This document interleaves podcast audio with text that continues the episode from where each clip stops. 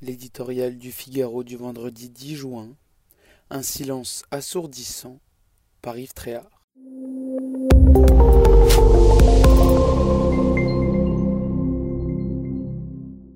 Dans le brouillard électoral, il est une certitude. Les abstentionnistes formeront dimanche le premier parti de France.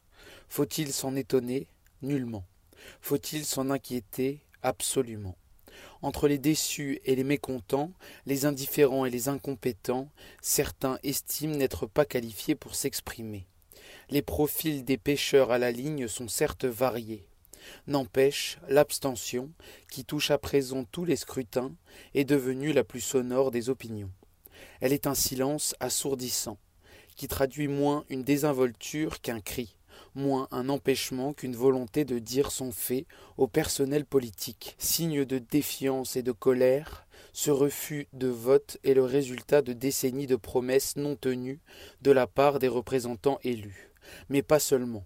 Avec l'instauration du quinquennat et l'organisation des législatives dans la foulée de la présidentielle, l'élection des députés a perdu de sa singularité, voire de son intérêt.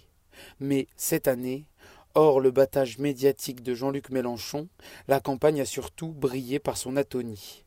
Les appels à la mobilisation des uns et des autres ces derniers jours sont pathétiques. Le président de la République a tout fait pour enterrer le rendez-vous des deux prochains dimanches. L'abstention, particulièrement forte chez les jeunes et dans les catégories populaires, l'avantage plutôt. S'il obtient une majorité absolue, sa victoire sera plus tactique que politique, ce qui manque pour le moins de panache.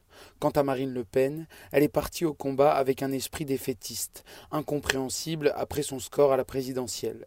On entend que la démocratie représentative serait épuisée, car elle ne correspondrait plus à l'époque, celle des réseaux sociaux. Peut-être, mais on ne peut pas dire que la démocratie participative, sur le mode des conventions citoyennes, ait fait ses preuves sous le précédent quinquennat. Et le futur Conseil national de la refondation imaginé par Emmanuel Macron ne laisse rien présager de bon. Confier l'avenir de la France à des citoyens tirés au sort est une drôle de façon d'encourager les Français à aller voter aux législatives.